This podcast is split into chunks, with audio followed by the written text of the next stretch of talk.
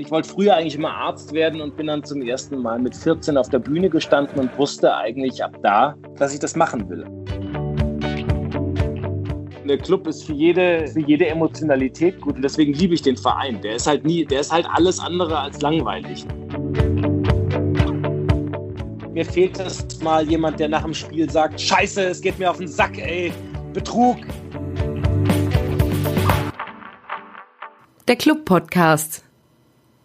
Neuer Monat, neuer Podcast und damit willkommen, liebe Klubberer, zu einer neuen Folge. Und wir haben heute einen ganz besonderen Gesprächspartner für euch. Ihr kennt ihn alle aus Film und Fernsehen. Aktuell spielt er ja in der ZDF-Serie Die Bergretter, den Leiter des Bergretterteams in Ramsau, Österreich. Und wie er genau zum Schauspiel gekommen ist, wieso er Clubfan wurde und was ihn auch vielleicht am aktuellen Fußball so ein bisschen stört, darüber wollen wir heute unter anderem mit ihm reden. Willkommen im Club-Podcast Sebastian Ströbel. Ja, super. Schön, dass ich hier sein darf. Wir sehen uns ja jetzt hier via Skype, die Zuhörerinnen und Zuhörer leider nicht. Ähm, wo befindest du dich gerade? Bist du jemand, der zwischen den Drehorten und dem, dem Heimatort viel pendelt? Ja, eigentlich ist das, äh, ist das mein, mein täglich Brot, mein wöchentliches, dass ich eigentlich, ich wohne ja in Hamburg und ähm, habe mir natürlich den weitesten Arbeitsweg von allen Menschen dieser Erde ausgesucht, dass ich immer von Hamburg in die Ramsau fahre. Momentan befinde ich mich im Basislager für unsere Winterfolgen für eine neue Staffel von den Bergrettern im Tirol, im Kaunertal. Das ist ein wunderschönes Endtal, aber ich bin jetzt schon seit vier Wochen festgenagelt und muss hier noch die nächsten vier Wochen ausharren, weil Tirol zum ähm, Mutationssperrzonengebiet von Bayern erklärt wurde. Das erklärt auch die Konkurrenz zwischen Bayern und Franken, dass, ich, dass der Herr Söder jetzt hier die Grenze dicht gemacht hat und ich nicht zu meiner Familie kann. Das hat nur mit Bayern München zu tun. Familie ist ein gutes äh, Stichwort. Ähm, du hast ja vier Töchter, ähm, bist selbst Clubfan, da kommen wir auch gleich nochmal so ein bisschen drauf, wie es dazu kam. Du hast ja angesprochen, auch in Karlsruhe geboren, wo man vielleicht im ersten Moment nicht drauf kommt, wo der Bezug ist. Ähm, inwieweit sind vielleicht auch die Töchter fußballaffin? Gibt es da in der Familie öfter mal Diskussionen untereinander? Überhaupt nicht. Also im Prinzip sind sie nicht wirklich äh, Fußball interessiert. Die, die kommen immer dazu und sie wissen, wie wichtig mir das ist und wie wichtig das fürs, für die Stimmungslage und die Stimmungsgemenge am Wochenende ist, wenn der Club gespielt hat, dass ich natürlich immer besser drauf bin. Es hat sich ein bisschen relativiert, dass ich mittlerweile versucht habe, das ein bisschen abzukoppeln von den Ergebnissen, weil ich sonst jedes Wochenende gerade so ein bisschen krummelig immer wäre. Aber äh, sie sind natürlich, wenn man sie fragt, äh, supporten sie den Papa und äh, vor allem dann auch den Club. Und äh, wir gehen auch häufig dann, wenn der Club dann mal äh, in Hamburg ist, dann gehen wir ins Stadion und dann haben die auch alle ihre Clubschals und Clubstrikots und dann äh, fiebern sie auch für Nürnberg mit. Aber leider Gottes muss ich sagen, sie haben bis jetzt, seit sie auf der Welt sind, noch nie gesehen, dass Nürnberg ein Tor geschossen hat live. das bitte ich auch irgendwann mal zu ändern. Das, das leiten wir mal so an die Mannschaft weiter. Ich glaube, das bekommen wir auf jeden Fall noch hin. Äh, bevor wir vielleicht ein bisschen näher auf deine Beziehung zum Club ähm, eingehen, kurz ein bisschen was Berufliches, Persönliches ähm, von dir. Kannst du ja mal kurz ein bisschen erläutern, wie bist du genau zum Schauspiel an sich gekommen? Was ist vielleicht auch so der Reiz und ja, so die, die, die Art und Weise, also der Grund, warum du Schauspieler bist? Was sind so die, die Vorzüge? Was machst du gerne? Was ist vielleicht auch so ein Thema, was dich eher nervt in deinem Beruf? Ähm, also zum einen, ich, mein Talent beim Fußball hat nicht ausgereicht, um Fußballprofi zu werden und deswegen bin ich dann habe ich mir den zweitgeilsten Beruf ausgesucht. Ich bin Schauspieler geworden. Ähm, ja, es ist tatsächlich ein Faszinose. Ich bin auf der Bühne gestanden und ich wollte früher eigentlich immer Arzt werden und bin dann zum ersten Mal mit 14 auf der Bühne gestanden und wusste eigentlich ab da, dass ich das machen will. Also das hat mich dieses Geschichten erzählen. Ich, ich bin von Haus aus jemand, der sich extrem für Menschen interessiert. Ich, ich höre gerne zu, ich, ich, erzähle gerne Geschichten, ich lese gerne über Geschichten von Menschen. Ähm, und mich interessieren Schicksale. Und letztendlich ist ja Schauspielerei nichts anderes als das Studium am Menschen. Also je pri privater und persönlicher ich eine Figur übermitteln kann oder vermitteln kann, beim Zuschauer an. Und das war für mich immer dieses Faszinosum und dann einfach natürlich dieser Kindheitstraum, dass man äh, äh praktisch immer ein Kind bleiben kann, dass man keine Ahnung, man kann alles sein. Man kann Cowboy sein, man kann äh, äh, Ritter sein, man kann historische Sachen eben spielen oder zeitgenössische. Also dieses Wandeln und nie festgelegt sein und Erfahrungen zu machen, die andere nicht machen können, weil man eben sich nicht verstellen soll oder kann. Und ähm, das war so meine Motivation. Und ich wusste halt, dass ich das unbedingt machen wollte. Und äh, natürlich gibt es immer, es ist ein harter Job. Also es war nie so, ich, ich habe das auch nie gemacht nach dem Motto, ich will berühmt werden, ich will bekannt werden, sondern ich habe es gemacht, weil ich dieses, diesen Beruf so sehr liebe. Und ähm, mir war schon immer auch klar, dass das hart ist. Man muss da auch einfach auch damit zurechtkommen, dass man mal keinen Job hat und ähm, dass man nicht äh, unbedingt damit äh, äh vermögend wird. Oder das macht man halt nicht deswegen. Und äh, nichtsdestotrotz habe ich natürlich Glück gehabt, dass ich Arbeit habe und bin desto umso de äh, demütiger auch, dass ich das so dass ich das so erleben darf, wie ich es gerade erlebe. Und äh, deswegen liebe ich diesen Beruf, habe aber auch natürlich andere Zeiten auch schon durchgemacht, wo man dann eben auch nicht weiß, wie kann man die Miete zahlen, wie geht es weiter. Ähm, damit muss man schon umgehen lernen und auch natürlich äh, alle um dich herum auch. Ja. Du hast angesprochen, dass es dich fasziniert, in verschiedene Rollen zu schlüpfen, verschiedene Charaktere zu spielen. Hast du dich trotzdem vielleicht so ein bisschen spezialisiert auf eine Rolle oder bist du da auch komplett offen und sagst, du kannst dir prinzipiell alles vorstellen? Genau, so ist es. Ich kann mir prinzipiell alles vorstellen, äh, was prinzipiell eben andere nicht können. Also es ist oft so, dass in unserem Beruf und in diesem Metier und vor allem auch dann beim Fernsehen und beim Film sehr stark äh, äh, oft in Schubladen gesteckt wirst und äh, sehr stark irgendwie äh, auf ein Ding dann festgelegt wirst. Und das ist halt das, womit man immer versuchen muss, ein bisschen zu spielen und versuchen auch in andere Richtungen zu gehen. Aber das ist nun mal so. Also Menschen neigen eh dazu, zu kategorisieren und zu ähm, irgendwie eine in eine Schublade zu stecken. Wir alle ne? und auch mit, mit Vorbehalten. Aber das ist sozusagen mein stetiger Kampf, dass ich, was heißt Kampf ist es nicht mehr, aber dass man halt versucht, so viel es geht, auch andere Sachen zu spielen. Und ähm, ich habe mich jetzt nicht, also klar, wenn man es jetzt so nimmt, ich spiele natürlich jetzt schon seit einigen Jahren den Markus Kofler bei den Bergrettern.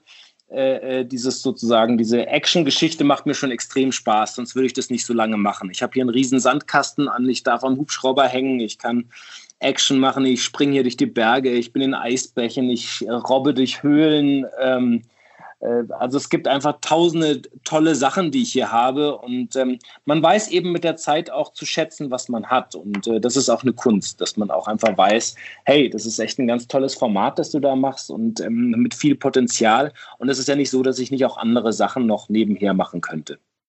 Ja, du hast gerade angesprochen, du spielst Markus äh, Kofler. Ich habe mal mich so ein bisschen erkundigt. Ähm, steht als Charakter ja dafür, dass er doch sehr ehrgeizig ist, so niemals aufgibt, aber irgendwie auf eine Art auch ja fürsorglich letztendlich ist. Sind es auch so Charakterzüge, die du auf dich selbst projizieren würdest, wie du dich selbst beschreiben würdest?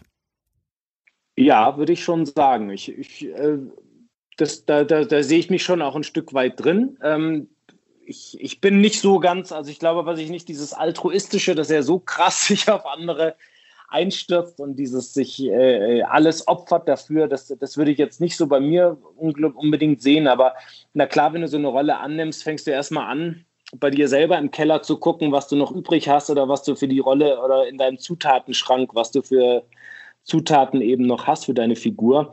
Und dann guckst du erst woanders so. Und ähm, aber ich, also auf jeden Fall äh, diesen, diese, diese äh, Stringenz, also dieses sich nach vorne blicken, dieser Ehrgeiz und dieses äh, sich einbringen, das, das habe ich schon auch stark, ja. Ja, aktuell wird ja die neue Staffel gedreht. Ähm, Corona-bedingt wird es auch da bestimmt sicherlich einige ja, Änderungen geben, ähm, vielleicht auch so in deinem Berufsalltag. Ähm, jetzt mal auf den Fußball bezogen hat sich ja dann auch einiges getan. Wie sieht's da bei dir aus? Also inwieweit sind die Bedingungen vielleicht anders, schwieriger im Vergleich ähm, zur Vor-Corona-Zeit? Also ich glaube, wenn man, wir haben eine, einen Vorteil, wir sind eine externe Produktion. Das heißt, die Leute, die bei uns arbeiten, wir sind alle aus Berlin, München, äh, keine Ahnung, Frankfurt, Nürnberg, Hessen. Äh, und wir sind praktisch alle hier an einem Ort versammelt und sind im Prinzip auch wie eine Großfamilie, ne? so vom, vom Filmteam. Und ähm, was natürlich jetzt ein Vorteil ist insoweit, dass wir halt nicht so vielen externen Ausflüssen ausgesetzt sind. Wenn wir jetzt in Nürnberg oder in München zu Hause drehen würden, dann würde jeder Abend zu seiner Familie kommen. Dadurch würden sich natürlich auch die Kontakte häufen und es wären größere Gefahren mit Kindern, Familie. Und das haben wir nicht. Also das ist sozusagen schon mal ein großer Vorteil, den wir hier haben, um eigentlich größere Sicherheit zu, zu generieren. Und ähm, aber wir werden natürlich ständig getestet. Wir, wir halten uns natürlich, haben ein strenges Hygienekonzept mit äh, Mundschutz tragen, Abstand halten. Äh, vor den Kameras, äh, zum Leidwesen der ganzen Fans gibt es keine Küsse, keine Liebesszenen. Ähm, keine Mund-zu-Mund-Beatmungen bei der Rettung. Also wir, wir, wir versuchen da schon äh, dem gerecht zu werden. Das ist natürlich alles immer ein bisschen bedingt. Wir müssen natürlich irgendwann auch äh, als Schauspieler musst du dir gegenüberstehen, aber es wird auf jeden Fall dann immer sehr auf alles geachtet. Und wie gesagt, wir sind auch durchgetestet. Es ist schon alles sehr umständlich und ist natürlich ein extremer finanzieller Mehraufwand, aber das weiß der Club oder auch die anderen genauso, ähm, dieses ganze Hygienekonzept durchzusetzen ständig mit äh, Sauberkeit, mit, äh, mit ärztlichen Sachen und so. Da kommt dann mit den ganzen Tests, da kommt natürlich dann äh, finanziell natürlich auch ganz schön was auf die ganzen Produktionen zu. man hat so ein bisschen rausgehört, dass ihr als Team, als Schauspieler dann auch eine ganz große Familie seid. Das klingt alles sehr, sehr familiär. Ähm, wir hatten es im Vorgespräch auch schon. Gibt's da so ein bisschen, um vielleicht auch den Blick Richtung Fußball zu wenden, ähm, so ein bisschen Rivalitäten unter den Kollegen? Gibt's beispielsweise Fans von anderen Vereinen, wo man sich immer so ein bisschen neckt am Abend dann nach dem Dreh beispielsweise oder auch gemeinsam Fußballspiele guckt? Absolut. Also das äh, ist, ich, ich habe hier meine feste Tradition. Hier mein Kollege, der Robert Lohr zum Beispiel, der den, den Piloten spielt, der äh, ist glühender Bayern-Fan. Das kann ich in dem Sinne akzeptieren, weil er seit er ein kleiner Bub ist, schon Bayern-Fan ist. Das war sogar praktisch noch vor der großen Hochzeit äh, äh von Bayern, die, der, der praktisch von klein auf damit dabei ist. Aber der kriegt von mir natürlich immer sein Fett weg, wenn die Bayern wieder mal ein Spiel unentschieden spielen. wenn sie nicht. Äh, äh, ich zähle ihm auch immer gerne meine schönsten Fußballerlebnisse auf, wenn er als Bayern da in der Champions League 99 die Niederlage oder das Finale da das macht ihm natürlich besonders Spaß, wenn ich ihm das äh, aufs Brot streiche. Und das gibt es auf jeden Fall. Oder hier äh, unsere Regisseure, auch jetzt gerade unser einer Regisseur, der ist auch äh, glühender Köln-Fan. Ähm, also da trifft man sich dann auch, guckt Spiele zusammen. Jetzt haben wir am Wochenende auch Dortmund-Bayern geguckt oder hier mit meinem Kollegen jetzt das Spiel in Düsseldorf, das Ärgerliche vom Club. Also da äh, wird jederzeit, äh, Fußball ist ein großes Thema bei uns, ja. Ähnlich wie dein Kollege, der von Kind auf Clubfan ist, ähm, ist es bei dir genauso. Ähm, du bist ja in Karlsruhe geboren, wir haben es eingangs mal angesprochen, wo man vielleicht jetzt nicht im ersten Moment äh, dran denkt, ein Clubfan zu sein. Wie, wie kam es bei dir zustande? Ja, es war von mir einfach, ich habe meinen Vater ist, äh, hat äh, engen Kontakt äh, zu seiner Tante gehabt, die aus Nürnberg kam. Mein Großvater ist auch in Nürnberg geboren. Und mein Vater hat dann alle seine Ferien in Nürnberg verbracht und die Tante war glühender FCN-Fan. Und äh, das war ja dann äh, auch in den 60er Jahren und äh, wo der hat der Club eben auch noch seine zwei Meisterschaften gefeiert, einen DFB-Pokalsieg und mein Vater war dann da auch schon auf dem Marktplatz und hat äh, die Mannschaft damit empfangen und ähm, hat das an uns Jungs weitergegeben. Ich, ich habe fünf, äh, also wir sind fünf Jungs, ich habe vier Brüder und ähm, ich äh, bin da eben dann, für mich war das Clubsymbol alleine dieses Wappen äh, äh, war von, ich bin, ich bin mit Rudi Kargus äh, hinter Meier groß geworden. Ich habe dann äh, hier, der, der, der Club ist einfach dann mit, mit Heinz Höher. Das war für mich das größte RH-Erlebnis damals und ähm, bin auch gut mit dem Hans Dorfner befreundet, der ja auch äh, seine Meriten beim Club verdient hat und ein ganz toller Kerl ist und ähm, ich, da freue ich mich halt total, dass ich da dem, ja, dass ich da so ein ja so einen Bezug habe zu diesem Verein und ich könnte es auch nie wechseln. Also der Club ist für mich so, es ist für mich so ein, das habe ich in die Wiege bekommen und das äh, spricht mir einfach, spricht mich total an. Wie würdest du dich denn ähm, als Fan so ein bisschen beschreiben? Also bist du eher so der emotionale Typ vorm Fernseher? Ähm, bist du eher der ruhigere, der, der vielleicht taktische Dinge sich anschaut? Ähm, gib uns da vielleicht mal so einen kleinen Einblick, wie du vorm, vorm Fernseher beim Spiel tickst. Also ich bin, wenn man das jetzt so, äh, meinst du jetzt in Bezug, wenn ich Clubspiele gucke oder wenn ich insgesamt, also ich glaube, wer als Clubfan nicht, im Mittelalter hätte man gesagt, Sanguiniker ist, der mit Bluthochdruck da irgendwie arbeitet, dann bist du kein Clubfan. Also ich glaube, das geht, du kriegst beim Club immer die volle Ladung. Also das ist halt kein, das ist halt, da weiß man, ich muss immer so lachen, weil ich habe diese Club-Chronik, ich weiß nicht, ob du die kennst, die mhm. Geschichte vom Club, das, äh, die sind gefühlt 2000 Seiten, sind das irgendwie ein riesen Bildband, äh, sehr zu empfehlen, sehr lustig, sehr schön. Aber ich weiß nicht, welcher Verein sowas noch auf die Lade bringt, weil ich glaube, der Club ist immer für Geschichten gut und der Club ist immer für Emotionen gut und der Club ist für jede, äh, ist für jede Emotionalität gut und deswegen liebe ich den Verein. Der ist halt nie, der ist halt alles andere als langweilig und du hast immer, du kriegst halt die volle Ladung ähm, und da, deswegen bin ich da extrem emotional. Ich kann mir kein Clubspiel angucken, ohne, ohne eben da äh, schon sehr, sehr aufgeladen zu sein und da irgendwie mitzugehen und mich zu ärgern und jedes Mal nimmt man sich vor, ach, ist nicht so schlimm. Und ich habe mir auch vorgenommen, eigentlich seit 2007, seit dem DFB-Pokalsieg, bin ich eigentlich total geerdet, weil ich mir so denke, hey, dass ich jemals mit, mit sozusagen meinem Verein einen Pokal gewinnen werde, das hätte ich niemals gedacht. Und es wird wahrscheinlich so vielen anderen Vereinsleuten auch nicht passieren, dass sie sowas mal erleben dürfen. Aber man vergisst dann doch recht schnell die, den, diesen Erfolg und dann ist man halt wieder im Tagesgeschäft drin. Und äh, das, ich muss sagen, so dieses Relegationsspiel gegen Ingolstadt, das war somit das Schrecklichste, was ich da ging es mir so hundeelend. Äh, das war das Schrecklichste, was ich seit langer Zeit äh, gesehen habe. Da war auch meine ganze Familie, die saßen alle und haben völlig betröppelt auf den Boden geguckt und wirklich dieser Gedanke, dass die jetzt da absteigen, das war schon echt komisch, dass einem das Fußball immer wieder, und das ist das Geile an diesem Sport und deswegen liebe ich das auch, dieses drin aufzugehen und diese Diskussion und der ist so ein, das ist halt komprimiert das ganze Leben und das finde ich toll. Du hast das Ingolstadt-Spiel angesprochen, aber auch das Pokalspiel beziehungsweise den Pokalsieg 2007. Was wiegt da so ein bisschen mehr emotional? Also was hat dich mehr getroffen, wenn du mal da so ein bisschen in dich gehst, so der, der positive Erfolg, den Titel zu holen oder dann so gerade noch von der Klippe zu springen? Also dieses, sagen wir es mal so, dann ist schon der Erfolg, weil dieses von der Klippe springen kenne ich ja schon. Ich meine, ich habe den Club in der Relegation gegen Hessen-Kassel, ich weiß nicht, wann waren das? Wann waren sie in der dritten Liga? 97, 98, keine Ahnung, weiß ich nicht mehr, irgendwann. Äh, und deswegen, so diese, diese Tiefen kennt man ja. Deswegen war diese Höhe, das ist ja so wie mit Glück. Äh, äh, Glück ist deswegen so geil und so schön, weil es eben diese Impulse nach oben nie so wahnsinnig stark und lange sind, sondern das ist in diesem Moment ein so intensiver Moment gewesen. Und ich hatte sogar Tickets fürs Endspiel, konnte es leider, weil ich einen Dreh in Südafrika hatte, musste ich es leider absagen. Und das war für mich echt so schrecklich. Aber dafür habe ich es dann im, im, äh, wie hieß das nochmal, ich weiß nicht, ob es Löwenbräu oder so, in, in Kapstadt gesehen, das Spiel. Und ich fand das von dem ganzen Fahrplan, es gibt nichts Größeres als diese, dieser, den Fahrplan dieses Spiels. Also dieses, äh, äh diese, mit den Verletzungen, auch mit Kakao, also was da alles, diese rote Karte von Kakao und dann Mintal, der verletzt war und, und der Christiansen, der dieses Ding aus 35 Metern oben da in meiner Fantasie oben in Winkel gesetzt hat. Äh, dieses Ekstatische, das war schon was ganz Besonderes. Das war schon echt großartig. Aber Ingolstadt war natürlich schrecklich und das ist halt und dafür aber umso schöner, dass dem Club das auch mal passiert in der letzten Sekunde, weil man hat ja immer gedacht, so dieses der Club ist ja Depp, wo man ja hinweggehen will, aber in der letzten Sekunde, dass einem das Nürnberg mal passiert, dass sie in dieser letzten Sekunde diesen Ball reinstolpern, das war natürlich unfassbar. Also das konnte man einfach gar nicht fassen, dass das noch funktioniert hat. Ja, absolut. Ich glaube, da können auch alle, die gerade mit zuhören, absolut mitfühlen und erinnern sich wahrscheinlich auch noch selbst dran, wo man das Spiel geguckt hat, ähm, hat nochmal so den kompletten Tag eigentlich vor Auge, was da abgelaufen ist. Ähm, wann warst du das letzte Mal im Stadion oder bist du allgemein auch so ein Typ, der gerne dann ins Stadion geht, wenn es natürlich aufgrund des beruflichen Alltags möglich ist?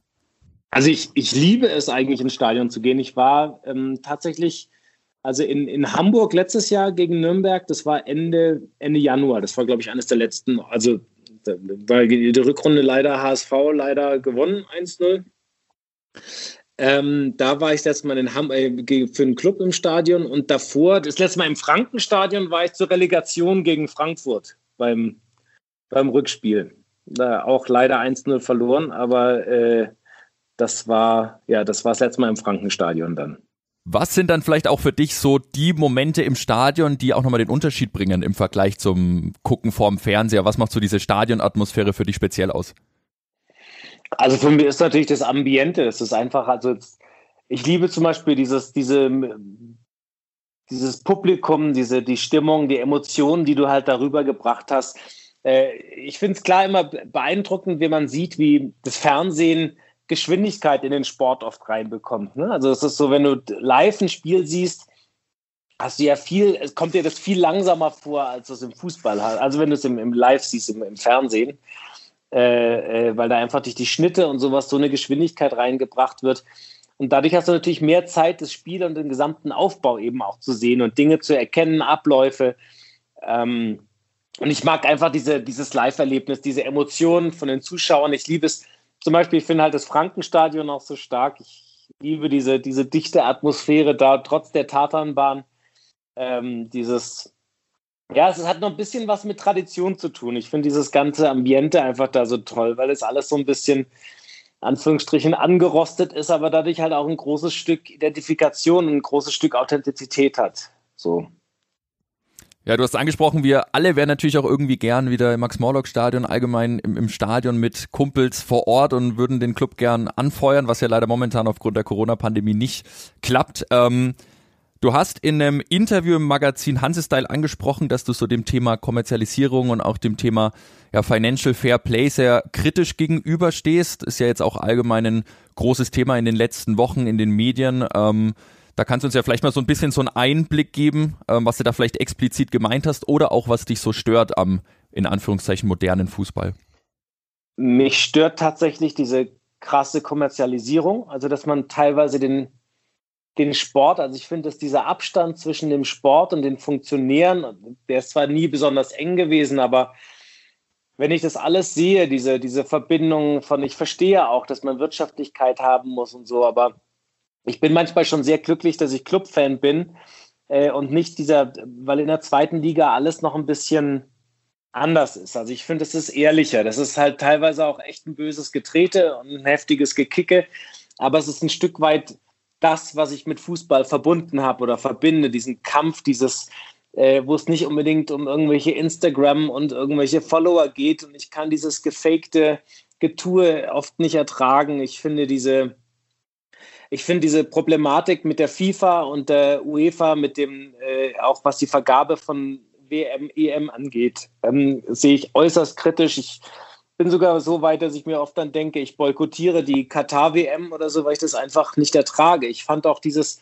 ich finde auch gerade, dass das was, was Bayern München mit Katar zum Beispiel hat, wo ich denke, klar, man möchte Sachen verändern, aber gerade die sind nicht darauf angewiesen, da unbedingt Hand in Hand zu gehen. Und ich finde, man muss schon gerade bleiben, auch als Verein und auch als, ja, es ist halt schon, schon ein Stück weit, inwieweit verkauft man seine Seele. Und ich verstehe da die Ultras und die Fans, die sich dann die beklagen, dass dieser Abstand zwischen dem, was Fußball für sie bedeutet und was es ist, und dem, was es mittlerweile oft darstellt und wie es verkauft wird und wie das wie so eine Blase ist, wo du denkst, Leute, so kann das auch nicht weitergehen, da muss man sich Gedanken machen. Und ich finde, dass ähm, gerade jetzt diese Corona-Krise bestimmt auch eine große Chance ist zu merken, für wen machen wir das eigentlich, diesen Sport? Dieser Sport ist dafür da, um Menschen glücklich zu machen, um Menschen zusammenzubringen, um, um Spannungen abzubauen, um äh, Stress abzubauen, um, um äh, ja, ein Gemeinschaftsgefühl zu stärken.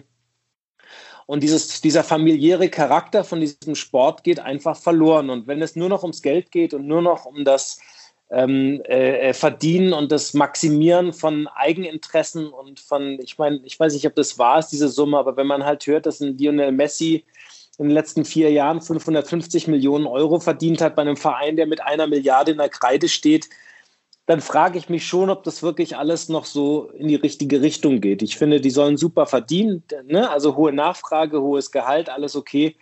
Und ich bin auch überhaupt niemand mit Sozialneid, aber ich finde, mir fehlt diese Direktheit und das fehlt mir, das ist alles durchgestylt. Mir fehlt das mal jemand, der nach dem Spiel sagt, scheiße, es geht mir auf den Sack, ey Betrug, äh, das, was früher Matthäus gesagt hat oder so, mich, ich möchte wieder die Emotionen haben. Im Gegenteil, ich bin tatsächlich da oft, wenn ich dann Kommentatoren höre, die sagen, oh, wir wollen das alles fair, alles gut. Ja, soll es auch sein, aber wenn wir alles zerreden und es kein gerades Wort mehr gibt und kein, kein Wut mehr nach dem Spiel, auch dass man mal einen Spieler gleich nach dem Spiel zu sich holt, dass der dann mal sagen kann, es kotzt mich an, was haben wir da für einen Scheiß gespielt, was haben die für einen Kack gemacht ich will, dass da dieses Leben wieder drin ist und nicht, dass ich immer so gerade Sätze bekomme, ja, muss der Mannschaft ein, ein Kompliment machen. Ähm, das ist alles so geschult. Oder auch diese Phrasen, dass man sagt, ja, es geht jetzt nicht um mich. Äh, klar bin ich zufrieden, dass ich mit, mit meinem Tor Beitrag leisten konnte, dass wir als Mannschaft.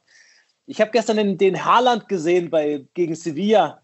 Und der Typ brennt, ey. Der hat ein Feuer auf dem Platz und das ist geil. Das ist wirklich, solche Typen brauchst du. Du brauchst Leute, die, die brennen und die auch mal rauslassen und dann nicht gleich wieder Entschuldigung, Entschuldigung, sondern das muss, das muss, das, die müssen on fire sein. Thomas Müller ist on fire. Solche, solche Profis, die auch gerade Sätze nach dem Spiel sagen und sagen, hören Sie auf zu lachen, wir haben verloren, das ist scheiße, es geht mir auf, ne? also so, ich, das liebe ich. ich. Ich liebe auch mal eine Rudelbildung. Es soll emotional, das Spiel lebt von der Emotion. Und wenn wir alles mit Sand bedecken und Wachs drüber machen, haben wir da keinen, dann geht es verloren. Dann gehen die Wurzeln verloren und weil es dann nur noch geradlinig und äh, äh, so das Gradförmige, das stört mich dann so. Ich, das liebe ich. Ich liebe Emotionen einfach.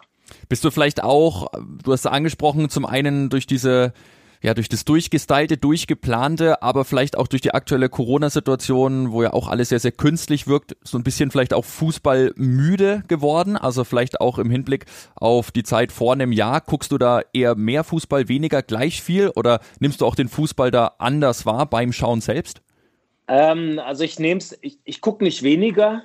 Ähm, ich ich gucke einfach wahnsinnig gerne Fußball, aber äh, natürlich diese fehlenden Fans machen es einem schon wahnsinnig schwierig, da, ja, wo man sich so denkt, dass, was passiert, wenn Leute, 22 Leute dem Ball hinterherrennen äh, und keiner guckt mehr zu. Also wenn die Fans einfach nicht da sind, ist es schon so ein Moment, was machen wir hier eigentlich? Und ähm, deswegen ist es so eine Rückbesinnung, dass man dann schon vielleicht andere Dinge beim Spiel sehen kann und andere, ne, also wenn man ein bisschen weniger abgelenkt ist, ähm, vielleicht ist es nicht mehr ganz so intensiv vom, vom, vom Schauen her, aber man gewöhnt sich halt an alles. Ne? Also die, die Menschen sind nun mal so, dass man sich an alles gewöhnt und ähm, sehr schnell mit allem zurechtfindet und abfindet, äh, so, so ätzend das auch ist.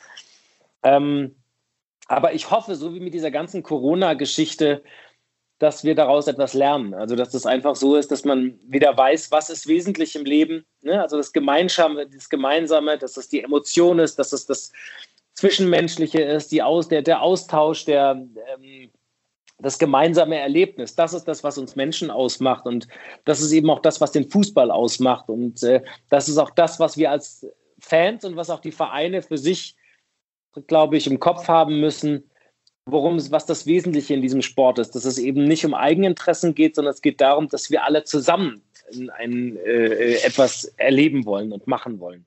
Ja, da hoffen wir auf jeden Fall, dass es halbwegs bald wieder möglich ist, gemeinsam ins, ins Stadion zu kommen. Du hast vorhin mal kurz angemerkt, ähm, dass du selbst zum einen viel Sport machst, dass es aber bei dir zum Fußballprofi nicht gereicht hat. Ähm, was sind denn vielleicht so deine Stärken, Schwächen? Hast du früher selbst im Verein gekickt? Welche Position? Äh, ich war, ja, ich habe selber im Verein gespielt, äh, äh war im Mittelfeld, äh, äh, offensives Mittelfeld und habe das, ja, aber es war leider damals, also ich habe das nie so, diese, das da war sehr viel Kick and Rush, auch in dem Verein und so und ich habe da irgendwie, ich war immer der Straßenkicker dann auch und mir hat dann wirklich so dieses, äh, es war so nicht so die Hochzeit, also es war jetzt nicht so wahnsinnig so prägend so, aber das waren, äh, also ich habe es dann mich doch eher sehr schnell darauf äh, äh, einigen können, dass ich dann doch lieber Fußball gucke. Äh, obwohl ich nach wie vor es extrem liebe und äh, Fußballspielen nach wie vor auch super genial finde, auch wenn es mit den Jahren jetzt langsamer und aufgrund meines Berufes äh, bin ich da schon sehr vorsichtig. Außer macht keinen Spaß mehr, gegen junge Leute zu spielen, also die so Anfang 20 sind, weil wenn die mal anfangen zu sprinten und ich meinen Knochen sage, lauft hinterher, dann sind die schon zehn Meter weg. Also von daher, da muss man dann immer sich doch dann, es hat einen Grund, warum es die Ü40-Mannschaften gibt dann. Da muss er dann viel mit Stellungsspiel machen. Viel mit Auge. Aber Erfahrung, genau. Erfahrung genau. mit Stellungsspiel. Ähm, Gibt es noch andere Sportarten, die du selbst nicht nur vielleicht guckst, auch, auch selbst aktiv ähm, betreibst? Was sind da vielleicht noch neben dem Fußball sportliche Betätigungen, die du machst, um vielleicht auch, auch im, im Hinblick auf deinen Berufsalltag fit zu bleiben? Also ich äh, muss sagen, dass ich für, also mein, meine große Leidenschaft ist Rennradfahren. Ich äh, liebe es, Rennrad zu fahren und äh, das ist für mich echt ein Sport, der natürlich auch leider durch diese ganze Doping-Problematik extrem kaputt gemacht wurde und, und dennoch sehe ich das, wenn ich auf dem Rennrad bin oder wenn ich Radprofis sehe, was die da leisten, was das für ein, auch was das für ein Teamsport ist.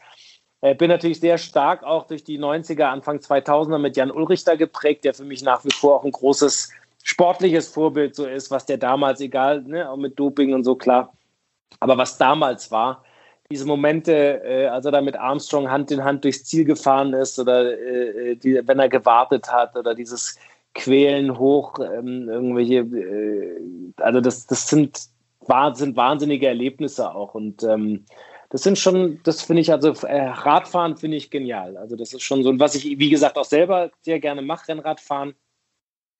Und ansonsten, ich liebe eigentlich alles, was Sport ist. Also ich könnte eigentlich ständig irgendwelche. Ich habe jetzt ein bisschen so auch für mich, wahrscheinlich auch so ein bisschen trendmäßig, aber ich habe so American Football auch ein bisschen für mich entdeckt. Das finde ich auch sehr lustig. Ja, aber ich kann jedem Sport was abgewinnen. Ich glaube, ich, ich gucke auch gerne Snooker. Also bis auf Dart spielen ist halt Dart, das ist noch nicht so richtig angekommen. Aber ansonsten kann ich eigentlich mit allem was anfangen. Ja, du hast angesprochen, äh, wir haben ja auch in der, ich glaube, letzten Folge war es auch einen Talk mit Dominik Eberle, der ja selbst ebenfalls Clubfan ist, in der NFL auch spielt. Also da könnt ihr natürlich auch sehr gerne nochmal reinhören in die letzte Folge. Ähm, kommen wir noch zu einem anderen Thema. Du warst die letzten Tage auch auf Social Media aktiv. Ähm, beim ersten FC Nürnberg gibt's ja aktuell zusammen mit der Stadt die Kooperation Nürnberg hält zusammen. Ähm, da warst du auch mit dabei. Man sieht auch bei dir im Hintergrund, glaube ich, noch das Unterstützerer-Plakat. Ähm, da kannst du uns ja auch gerne mal mitnehmen. Was, was hat dich dazu bewogen, da mitzumachen? Ähm, was macht vielleicht auch die Kampagne für dich so ein bisschen aus? Ich glaube, die Kampagne ist deswegen so wichtig und so toll, weil ich das, ähm, weil es einfach gerade ein, eine, eine Stimmung auffängt, die extrem, also ich, die extrem wichtig ist. Ich finde, dass der Club gerade etwas aufgenommen hat und sich da engagiert zusammen mit der Stadt, dass das äh, gerade in der heutigen Zeit, wo alles auseinanderläuft und wir langsam anfangen, verrückt zu werden aufgrund der Bestimmungen und Beschränkungen, der gesellschaftliche Zusammenhalt ist mit das Wichtige. Das ist der Kit, der uns alle ne, der uns alle ausmacht, der uns überhaupt diese Freiheiten schenkt, die wir haben. Und dieses Miteinander ist das wichtigste Gut, das wir haben. Und das ist überhaupt der, die, praktisch die, das Nest für den Frieden und die, äh, die Entfaltung, die wir haben dürfen. Und deswegen finde ich das einfach total zeitgemäß und von, von Nürnberg einfach, also vom Club, eine super Kampagne, weil es den, den Fokus auf das Wesentliche richtet. Und es ist genau das, was ich mit dem, was ich praktisch eigentlich auch mit dem Fußball meine, für was Fußball gut ist. Und ähm, das ist die Fokussierung auf das Wesentliche und da, das ist eine unglaubliche Sensibilität. Das fand ich auch ganz toll, dass Nürnberg gleich, dass der Club als diese ersten, der erste Lockdown war, als man da äh, Einkäufe gemacht hat für andere, also dieses Miteinander stärkt und wofür eigentlich dieses Vereinswesen auch gut ist. Das ist ja wirklich so dieses Back to the Roots. Und eben, das ist viel, viel mehr als Fußball. Das ist ein Zusammenleben und es ist ein gemeinschaftliches Erlebnis, wo es um Toleranz, um Nächstenliebe, um das Gemeinsame geht. Und ähm, deswegen finde ich diese Kampagne großartig und äh, sie ist wahnsinnig, sie ist eben wahnsinnig wichtig, weil es einfach den Leuten zeigt, ihr seid nicht alleine. Und ähm, denen, die glauben, sie sind, äh, wollen woanders hin, denen zeigt es eben auch, nein, hier gibt es eine starke Gemeinschaft, wo wir alle aufgehoben sind. Da könnt ihr auch sehr gerne mal vorbeischauen auf unser club.de. Du hast angesprochen, viele verschiedene Aktionen. Ähm, das heißt, der Aufruf zum Blutspende jetzt aktuell ist, ähm, aber auch andere Geschichten wie Home Training, gesunde Ernährung, Tribünengeschichten dann auch für ältere Mitmenschen, die nochmal so ein bisschen in Erinnerungen schwelgen können mit ehemaligen Spielern des Clubs. Also da ist auf jeden Fall für jeden was dabei. Ähm, ein Thema, was ich mir auch noch aufgeschrieben habe, du warst äh, in einem Podcast zu Gast, ähm, hast darüber im Promi-Talk mit Christian Thees im November 2020 drüber geredet, dass in der aktuellen Generation beziehungsweise auch in der aktuellen Zeit so die falsche oder auch die fehlende Kommunikation ein großes Problem ist. Ähm, was hat so ein bisschen vielleicht damit auf sich, beziehungsweise was wolltest du damit rüberbringen? Was ist so die, die, die Kernaussage? Warum können wir nicht mehr kommunizieren? Wie haben wir das verlernt? Wir haben verlernt, direkt miteinander zu sprechen. Es ist alles verklausuliert. Wir sprechen nicht mehr wirklich, wir, wir, es ist alles über Schlagzeilen, auch äh, ich selber eingeschlossen. Man liest kaum noch große Artikel. Wer, wer, kauft sich Zeitungen viele? Also man muss sich ja wirklich, dass man mal sich mit längeren Zusammenhängen auseinandersetzt. Es ist alles eine Schlagzeile, es ist ein Bild, es ist alles komprimiert. Und mich stört wahnsinnig, auch wenn ich selbst mit, mit Gleichaltrigen die irgendwelche Beziehungsprobleme per SMS die ganze Zeit beschreiben oder per WhatsApp, anstatt dass man wenigstens Telefon, also auch dieses Sprachnachrichten zu sprechen oder so. Es gibt ja gar keinen klaren Austausch mehr, wo ich mir denke, ich kann eine SMS schreiben und sagen, äh, äh, äh, es nervt mich. Äh, und wenn er das liest, kann er das auf tausend verschiedene Arten eben falsch verstehen oder richtig verstehen oder was auch immer, weil ich kann es ja, aber wenn man miteinander spricht und kommuniziert, dann ist es eben viel direkter und man weiß, was der andere meint. Und man redet halt nur noch so indirekt miteinander und es ist uncool anzurufen, es ist mittlerweile uncool zu schreiben, jetzt man kommuniziert nur über Hashtags und äh, kurze Phrasen, man trifft sich nur noch über WhatsApp und das ist durch die Corona natürlich noch mehr, viel, viel mehr verstärkt. Und da denke ich mir schon, ist nicht alles schlecht, was sozusagen früher ist, auch mal einfach direkt miteinander wieder zu lernen, zu kommunizieren und sich auszutauschen. Und, und dazu gehört eben auch, dass sich kaum einer mehr traut, heutzutage Wahrheiten oder zu diskutieren oder äh, direkt, direkt miteinander zu sprechen, weil man immer Angst hat, missverstanden zu werden oder weil alles gleich in verschiedenen äh, äh Social-Media-Kanälen falsch, äh, falsch verwertet wird oder falsch aufgenommen wird. Jeder hat irgendwie ein Wahrheitsmonopol.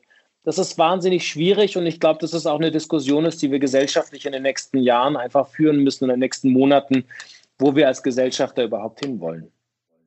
Das heißt, so die Social Media Fluch und Segen zugleich, wie es ja auch einige schon, schon beschrieben haben. Ähm, Gibt es eine Plattform, die dich da vielleicht so ein besonders nervt in dem Bezug, wo du sagst, das ist eine, eine Social Media Plattform, die könnte man eigentlich abschaffen, weil es da nur toxisch ist oder ähnliches? Nee, dafür kenne ich mich zum einen, glaube ich, zu wenig aus und zum anderen, ich bin auch gar kein äh, Zukunftsverweigerer oder so. Ich, ich, finde das alles, ich finde, dem kann man auch viele tolle Sachen abgewöhnen, äh, äh, nicht abgewöhnen, sondern äh, abgewinnen.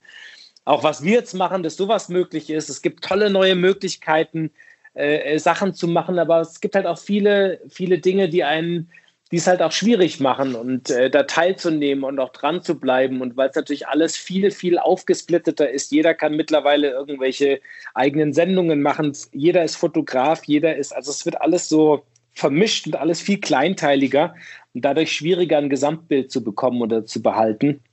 Aber es gibt jetzt nichts, wo ich sage, das finde ich blöd oder das, sondern es geht nur tatsächlich darum, wie wollen wir das vereinen und wie können wir uns trotzdem nicht aus den Augen verlieren. Und deswegen ist sowas, um noch auf die Kampagne vom Club zu kommen, wesentlich, dass man immer solche Anlaufstellen hat, wo man weiß, da ist auch ein Stück Vertrautheit und noch ein Stück zu Hause. Absolut. Ich glaube allgemein diese Anonymität im Internet ist problematisch und wird uns auch in den nächsten Jahren nochmal vor einige Fragen stellen, äh, bekommen wir auch beim, beim Club durchaus mit. Ähm, natürlich konstruktive Kritik ähm, seitens der, der Leistungen der Mannschaft absolut erwünscht und gehören natürlich dazu und der muss man sich auch stellen, aber da sind sicherlich auch einige ja, Beleidigungen dabei, die so im direkten Gespräch niemals fallen würden. Ähm, aber ich würde sagen, wir können, wir kommen langsam, aber sicher so ein bisschen zum Ende kommen, nochmal vielleicht auf die aktuelle Situation auch äh, beim Club zu sprechen. Äh, letztes Jahr war ja sehr, sehr schwierig. Wir haben es angesprochen, im Relegationsspiel gegen Ingolstadt dann gerade noch so in der Liga verblieben. Ähm, wie würdest du vielleicht die aktuelle Saison, die aktuelle Situation so ein bisschen zusammenfassen? Ähm, wo hapert es vielleicht auch deiner Meinung nach momentan? Ich glaube, es ist tatsächlich keine Sache des Willens. Ich finde, wenn man die Mannschaft sieht, jetzt auch jetzt das Düsseldorf-Spiel zum Beispiel genommen, was ich finde, war eine der besseren Leistungen, die ich bis jetzt so gesehen habe in der Saison und auch spielerisch. Ich finde auch die, die, die äh, Zukäufe jetzt im, im Winter waren super. Also Borkowski und ähm, hier mit Möller-Deli, der, hat wirklich Hand und Fuß, was der macht. Das tut einem wahnsinnig gut, dass da jemand ist, der die Bälle verteilt, der gefühltermaßen immer die richtigen Entscheidungen trifft. Also fand ich jetzt so.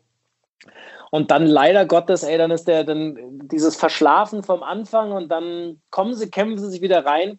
Und ich finde, das ist so, zieht sich wie ein roter Faden durch die Saison, diese einfachen Gegentore, die sie sich dann fangen. Also, dass man, wo man immer weiß, ich, ich, ich weiß schon mittlerweile, wenn sie so, wo ich denke, boah, jetzt macht das, waren sie gleich das 2-1 für sich. Äh, und dann weiß ich aber im, im Gegenzug, kommt irgendeine bescheuerte Bogenlampe auch. Sowas Unglückliches wie in Kiel damals, jetzt in der, Hin jetzt in der Hinrunde als dann der, hier, ich weiß nicht, wer das war von Kiel, der dann dieses Rückzieher, Rückfall, dieses, so ein Sensationstor, da denkt man sich auch, sowas passiert immer nur gegen Club. Da spielen sie dann 80 Minuten super oder defensiv kompakt und schaffen es und dann kriegen sie es rein. Und du kriegst, glaube ich, als Mannschaft halt nur diesen, diesen Hype hin und dass du irgendwie in so ein So kommst und an dich glaubst, wenn du halt gewinnst. Und die können alle kicken, ja, die, die, die, das wirklich, ist eine, eigentlich, ich finde die wirklich gut, die Mannschaft und auch von den Namen und alles. Und äh, aber wenn du das Selbstvertrauen dann irgendwann nicht hast und dann immer weißt, scheiße, wenn ich 1-0 hinten liege, verliere ich dann auch normal oder so, dann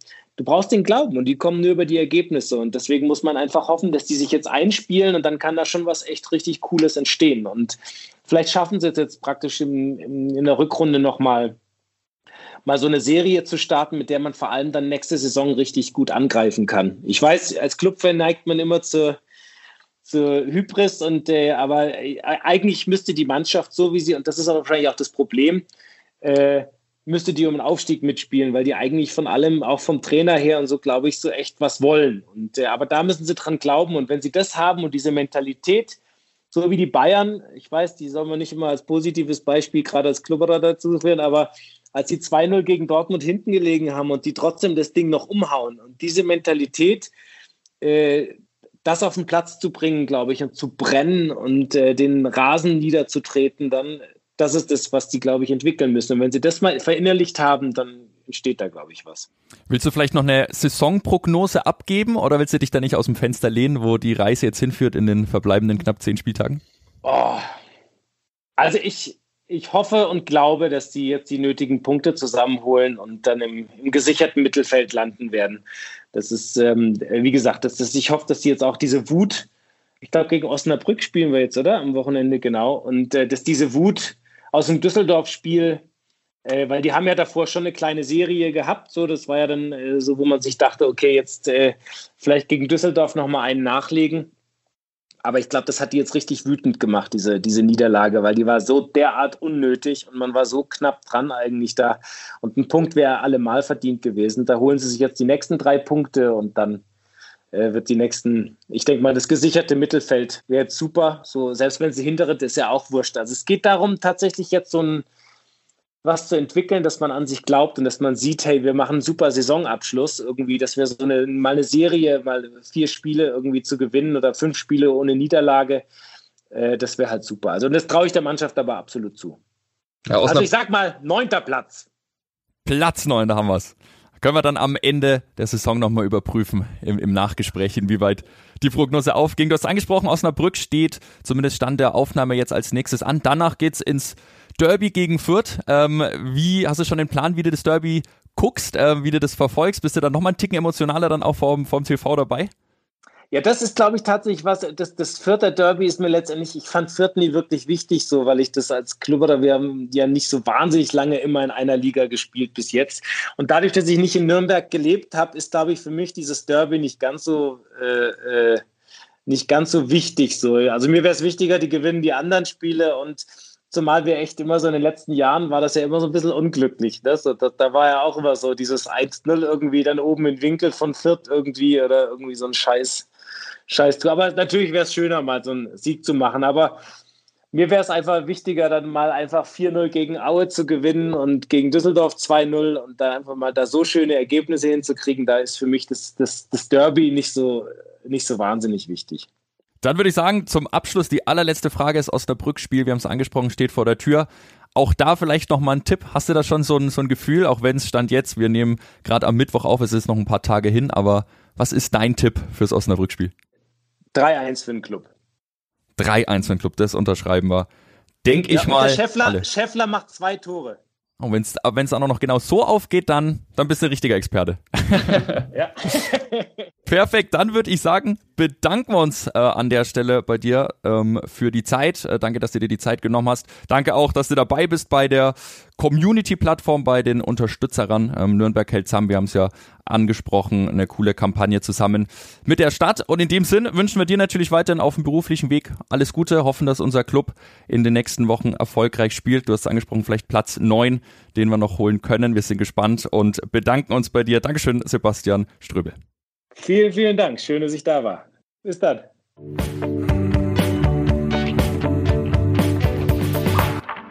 Der Club Podcast.